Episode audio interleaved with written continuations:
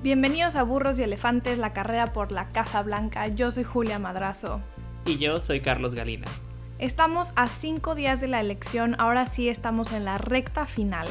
Y como último episodio antes de la elección decidimos hacer un resumen de las ocho cosas que deben de saber antes del 3 de noviembre.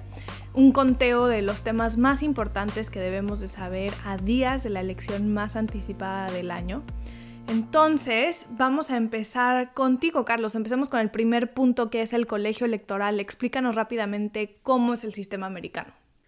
Muy bien, creo que este es un tema recurrente que muchos se preguntan. Todos sabemos que el sistema electoral tiene algo raro eh, y que en cómo se vota, pero bueno, a grandes rasgos lo que tenemos que tener en mente es que el colegio electoral consiste de 538 electores. La forma en la que se vota no es una forma de votación de mayoría directa, es decir, el voto popular no elige al presidente, sino que el candidato que gana necesita reunir una mayoría, que son 270 votos electorales para elegir al presidente. ¿Cómo se distribuyen estos votos? Estos votos se distribuyen en una proporción similar a la Cámara de Representantes y el Senado, es decir, por la población de cada estado, que eso refleja hasta cierto número de votos en el colegio electoral, más dos senadores. La mayoría de los estados tiene la asignación por eh, mayoría absoluta, que es que si ganan más del 50% de los votos en ese estado, se llevan todos los votos del colegio electoral, excepto dos estados, que son Maine y Nebraska, en los cuales los votos del colegio electoral se asignan de manera proporcional. Cuando la gente sale a votar eh, como lo hará en algunos días, la gente vota por el candidato, pero no directamente, vota por los electores que van a ir después a presentar estos votos del colegio electoral a favor de un candidato o el otro. Después de esto, después del día de la elección, empieza todo un proceso en el cual el gobernador certifica el número de votos y se los da a los electores y después los electores se reúnen en el colegio electoral alrededor de diciembre y en este certifican eh, los votos que le van a dar a cada candidato y después, en enero, el Congreso tiene una sesión conjunta en la cual se cuentan todos los votos y se certifica la elección. Así, el proceso dura pues alrededor de tres meses, aunque los primeros días de las elecciones tendemos a saber los resultados. Ahora que ya entendimos cómo funciona un poco el colegio electoral, Julia, ¿por qué no nos platicas quién va ganando en el colegio electoral de esta elección? Exacto, como segundo punto que creemos que es muy importante saber es cómo está compuesto el colegio electoral este año. Por lo que nos acaba de explicar Carlos, es importante entender cómo se conforma este mapa electoral y estos caminos a la victoria que se pueden ir tejiendo eh, el día de la elección. Cada partido tiene estados que históricamente votan a su favor, como por ejemplo Nueva York y California son dos estados que siempre los gana el Partido Demócrata. Dakota del Sur, Kentucky, Tennessee, Wyoming son estados sólidos para los republicanos. Entonces los estados bisagra van cambiando un poco cada elección dependiendo de los candidatos, de su demografía y del contexto del año electoral. Pero este año los estados bisagra son Pensilvania, Florida, Wisconsin, Michigan, Carolina del Norte, Arizona, entre algunos otros, pero estos van a ser los más importantes y aquí se está peleando la elección. Estos son los estados que deberíamos de estar siguiendo muy de cerca la noche del 3 de noviembre y los días después mientras los votos se vayan contando. Texas también ha cobrado mayor relevancia en los últimos días, de hecho pasó de ser un estado con tendencias a favor de Trump a ser un estado en el que Biden y Trump están empatados, entonces también le echaría un ojo a los resultados que vayan entrando de Texas. Ahora pasamos al tercer punto, Carlos. ¿Por qué no nos cuentas un poco cómo le fue a Trump y a Biden en la campaña, cómo fueron como candidatos? Pues lo que tenemos que entender de esta elección a grandes rasgos es que va a ser una elección que se definió pre-COVID y post-COVID. Pre-COVID, Donald Trump era un candidato fuerte que venía fortalecido por la economía y por una agenda que nos guste o no, logró avanzar. Joe Biden se caracterizó por ser un candidato que para muchas personas no tiene personalidad, pero creo que más allá de si tiene de debatir si tiene personalidad o no, creo que lo que podemos coincidir es que fue un candidato que fue bueno para todas las facciones del Partido Demócrata. Ninguna facción le disgustaba a Joe Biden como político ni tenía algo en su contra específicamente, y creo que esto le dio este factor de unidad que se terminó consolidando con Kamala Harris. Ahora, estos dos candidatos iban muy empatados hasta que, ¿qué pasa? Pasa el COVID y el COVID desestabilizó por completo a la administración de Trump. Y lo desestabilizó porque el gobierno hasta el día de hoy no ha podido manejar la pandemia en ningún momento. Algunos están debatiendo si en verdad Estados Unidos está en su tercer rebrote o si en verdad el rebrote sigue siendo el mismo de marzo porque nunca vimos que se haya eh, declinado en los casos de COVID alrededor de Estados Unidos el presidente también logró partidizar la, eh, la epidemia en el sentido de que los republicanos se niegan a usar máscaras en la mayoría de los estados, se niegan a creer que el COVID es real y el presidente se ha dedicado a tratar de cambiar el tema del COVID aunque no ha encontrado la manera de hacerlo. El simple hecho de que el presidente se enfermó hace unas semanas de COVID le, le, recordó a la gente constantemente que el tema de esta elección era el COVID, y el presidente en estos últimos días ha dicho en sus rallies es que la gente solo quiere hablar de COVID, ya hay que hablar de otros temas, y no ha encontrado la manera de hacer que esto cambie la conversación. Entonces, si algo tienen que aprender de esta elección es que la elección no se definió por la economía, no se definió hasta cierto punto por Black Lives Matter, por lo que se definió en su mayor parte fue por el manejo de la administración del COVID. La gente cuando acuda a votar simplemente va a evaluar estoy mejor que antes y para muchos la respuesta va a ser que no. Y creo que esa va a ser la mayor penalización que va a tener el presidente Trump frente a su negación de tratar de resolver la crisis. Y tal vez podríamos caer en hipotéticos de qué hubiera pasado si Donald Trump hubiera resuelto eh, la crisis del COVID mejor, si lo hubieran enfrentado de manera directa, si hubieran controlado el número de casos y cómo lo hubiera tomado la gente. Pero esa no es la realidad que tenemos ahora y esto lo refleja la opinión pública. Y todo esto se terminará reflejando en la opinión pública, pero más importante aún en las encuestas. Julia, ¿por qué no nos platicas cómo van las encuestas hasta el día de hoy? Pues mira, las encuestas tienen muy bien parado a Joe Biden y a Kamala Harris. Eh, Biden tiene una ventaja a nivel nacional de en promedio 8 o 9 puntos sobre Trump. Ahora, la ventaja de Biden en los estados bisagra que mencioné hace un ratito oscila entre 8 o 8.4 en Michigan y Wisconsin respectivamente, y 2.1 y 1.4 en Carolina del Norte y Florida respectivamente. Entonces está mucho más cerrado en estados como Florida, Carolina del Norte, Texas, como ya los mencioné, y hay ventajas mucho más amplias en Michigan, Wisconsin. De hecho salió una encuesta que hizo mucho ruido con Biden arriba 17 puntos en Wisconsin.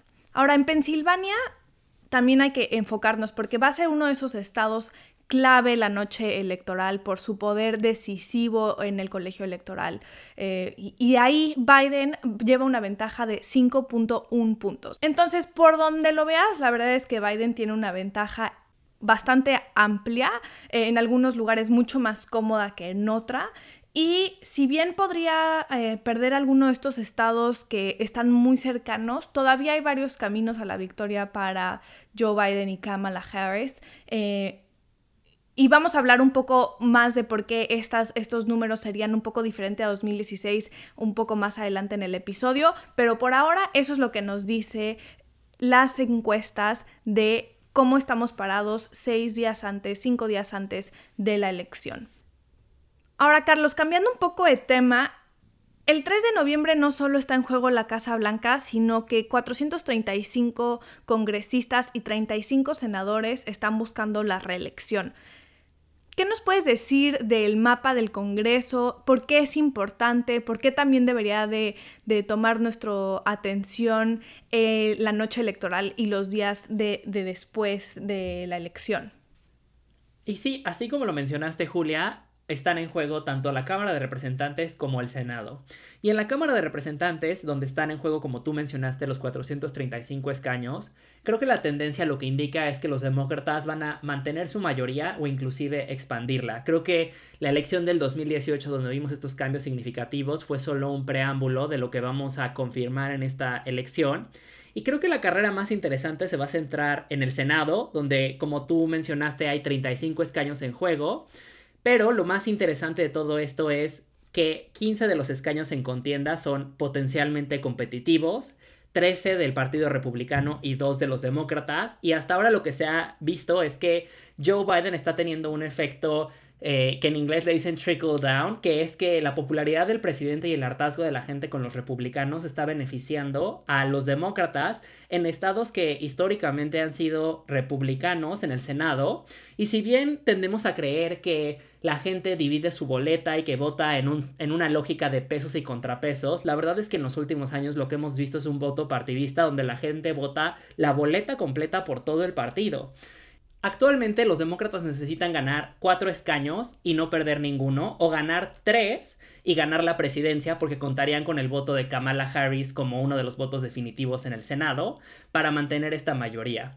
Y lo que estamos viendo aquí es la consolidación, la posible consolidación de una trifecta en la cual Joe Biden llegaría a la presidencia con una mayoría en el Senado y en el Congreso, lo cual le permitiría avanzar muchas políticas en muy poco tiempo, ya que tendrían la presión de que en dos años hay elecciones, pero sí sería una forma de echar para atrás mucho de lo que ha hecho Trump y los republicanos en estos dos años y veríamos cambios muy interesantes. Entonces, más allá de los resultados inciertos de la elección presidencial esa noche, también habrá que poner un ojo en el Senado, porque lo que salga del Senado definirá mucho más la transformación de la política en Estados Unidos que la misma presidencia. Pero si hay algo que ya está definiendo la elección, es los cientos de miles de personas que ya salieron a votar. De hecho, algunos medios ya dicen que la elección ya pasó, que la elección ya está pasando en el correo y que lo único que está pasando estos días va a ser confirmar una tendencia, pero que ya no habrá escándalo que le dé un giro a la elección porque mucha gente ya salió a votar. Julia, ¿por qué no nos platicas un poco de la votación por correo y la votación temprana y cómo está jugando un papel en esta elección? Así es, este, el voto ha sido uno de los temas principales de esta elección y en gran medida ha sido impulsado por el contexto de la pandemia que vivimos. Mucha más gente está votando temprano, ya sea por correo o en persona. Eh, al día que estamos grabando, el miércoles 28, 71.1 millones de personas han votado, de los cuales 23.2 millones han sido en persona y 47.8 millones en correo. Es impresionante la cantidad de personas que ya votaron a este momento y se esperan varios millones más de aquí al 3 de noviembre. Para ponerlo en contexto, en 2016 se registraron 55.5 millones de votos tempranos. Entonces ya estamos rebasando todas las estadísticas de 2016 en cuanto a voto temprano y de hecho en algunos lugares ya se rebasaron las estadísticas de participación. Ahorita les platico un poco más de eso. Pero quisiera resaltar este, algunos estados que son significantes en cuanto al voto temprano y voto por correo. Por ejemplo, en Texas más de 7.8 millones de personas ya votaron. Esto representa el 87% de la participación que se registró en 2016. Es impresionante eh, cómo la gente está saliendo a votar en Texas. Y también similar en Florida, que ya llevan más de 6.4 millones de votos. Eh, esto es el 67% de la participación de la elección presidencial pasada. Y como esto, hay varios estados más, como Nuevo México, Washington, Montana, Arizona, todos están oscilando entre el 70% de participación en comparación con 2016. Es prácticamente seguro que la participación de 2020 será mayor o mucho mayor que de 2016. Como les decía, hay contados eh, municipios o condados, como se le conoce en Estados Unidos, que de hecho ya rebasaron toda la participación que se registró en 2016. Uno de ellos está en Texas. Es muy impresionante. Eh, cómo la gente está saliendo a votar y eso podría ser lo decisivo de la elección presidencial de este año. Pero, Carlos, sabemos que no todo está eh, escrito en piedra y que de hecho la noche de la elección pues puede que no nos arroje unos resultados certeros, puede que la incertidumbre dure varios días o semanas más. Entonces, platícanos de qué podemos esperar la noche del 3 de noviembre. Creo que lo primero que hay que entender es que siempre los resultados que vemos de las elecciones en Estados Unidos no son resultados como los que vemos en México en los cuales una institución electoral saca un estimado estadístico de los porcentajes de voto y con eso estima quién ganó.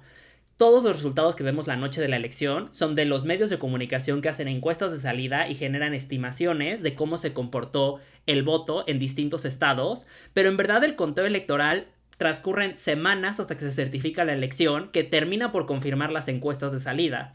Este año hay un poco más de dudas e incertidumbres sobre este tema por dos elementos. Uno es la votación por correo y otro relacionado es que en su mayor parte lo que se ha observado es que los republicanos, siguiendo la lógica del presidente Trump de que es probable, aunque no hay evidencia de, de, hecho al respecto, que haya un fraude por la votación por correo, se han negado a participar de esta forma.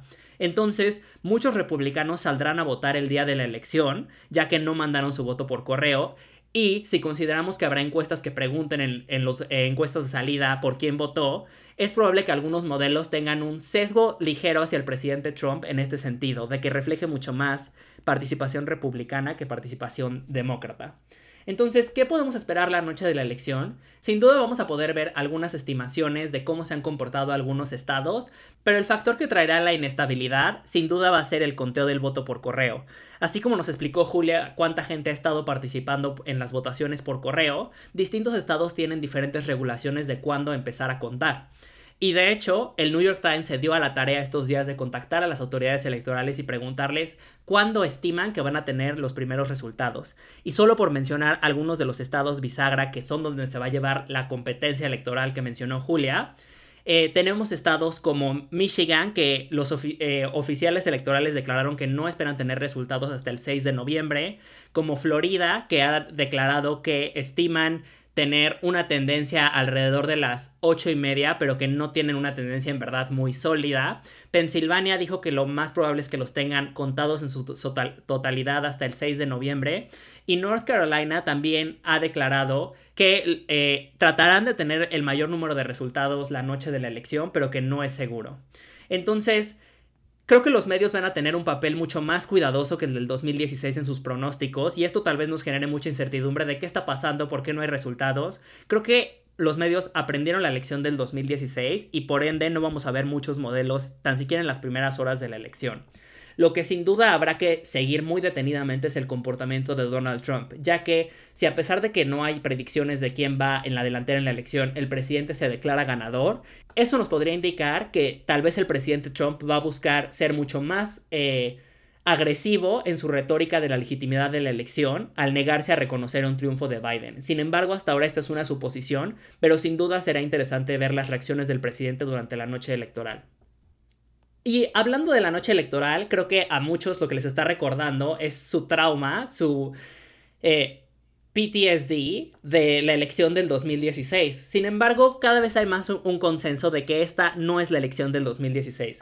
Julia, ¿por qué este año no vamos a revivir el trauma de hace 4? Bueno, no les puedo prometer que no vamos a revivir el trauma de hace 4. Eh, pero sí los datos nos apuntan a que es una elección diferente y hay como cinco cosas que yo quisiera resaltar de por qué lo que estamos viviendo en 2020 es diferente a la elección de 2016. La primera es que hay menos votantes indecisos.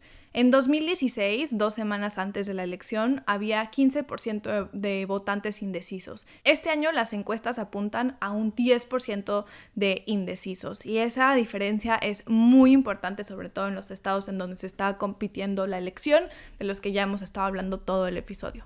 El segundo punto es que la ventaja de Biden en los estados bisagra es mayor a la que Clinton tenía en 2016. En los estados que, se están, que están en juego, Biden tiene una ventaja en promedio de 5 a 6 puntos, cuando Clinton tenía una ventaja de 2 a 3 puntos. Y esto si lo sumamos al tercer punto, que es que las encuestas de 2016 fallaron en ciertos estados ya que no estaban ponderando bien por educación. Esos errores ya se han ajustado y tenemos evidencia de eso en las encuestas de 2018 que fueron más precisas que las de 2016. Entonces, si aunque hubiese un error de encuestas de 2-3 puntos como el que vimos en 2016, la ventaja de Biden en estos estados bisagra le da un colchón mayor al que tuvo Clinton y justamente le costó la elección presidencial en 2016. Entonces, esos dos puntos creo que son los más importantes. El cuarto punto es que Biden es un candidato mucho más popular que Hillary Clinton. Su tasa de favorabilidad es más alta y de hecho es positiva. La de Clinton era negativa. Tanto Trump como Clinton tenían tasas de favorabilidad negativas. En este caso, Trump sigue bajo el agua, pero Biden eh, es mucho más eh, querido que Hillary Clinton. Y mi quinto punto sería, eh, dado todo esto, lo que acabo de decir, que tendería a, a ser favorable para Biden, mi quinto punto es 2020. O sea, vivimos en una pandemia, hay demasiada incertidumbre, el voto por correo sí puede ser em, un punto de conflicto, este, podría voltear la elección de un, de un día al otro eh, mientras se vayan contando los votos después del 3 de noviembre. Eso puede ser muy tardado, como ya nos decía Carlos. Entonces, eso es otro factor de incertidumbre que es muy diferente a lo que se vivió en 2016. Entonces, eh, sé que todos tenemos como este trauma de hace cuatro años, créanme que, lo vivimos de cerca, pero eh, los datos apuntan a que es una elección completamente diferente y pues el contexto también es sumamente diferente. Eh, tenemos un presidente que está en funciones, que como ya nos explicaba Carlos al inicio del episodio, no ha sabido manejar la pandemia, los casos en Estados Unidos siguen subiendo. Entonces, ese contexto para Donald Trump es mucho más adverso que lo que él tenía en 2016. Pues bueno, muchísimas gracias por escucharnos. Eh, como siempre, es un placer eh, tenerlos aquí. Si les gustó, suscríbanse al podcast y compártanlo con sus amigos y familiares. Nos escuchamos después de la elección. Que tengan una gran noche electoral. Eh, si tienen dudas o comentarios, como siempre, nos pueden escribir a burroselefantes.gmail.com. Nos pueden encontrar en Twitter, en arroba jumadrazo, arroba charliegalina. También nos pueden tuitear eh, en el Twitter del podcast, que es arroba burro-elefante. Este podcast fue producido por Julia Madrazo, Carlos Galina y editado por Roberto Bosoms. La música original es de Nibi. Gracias.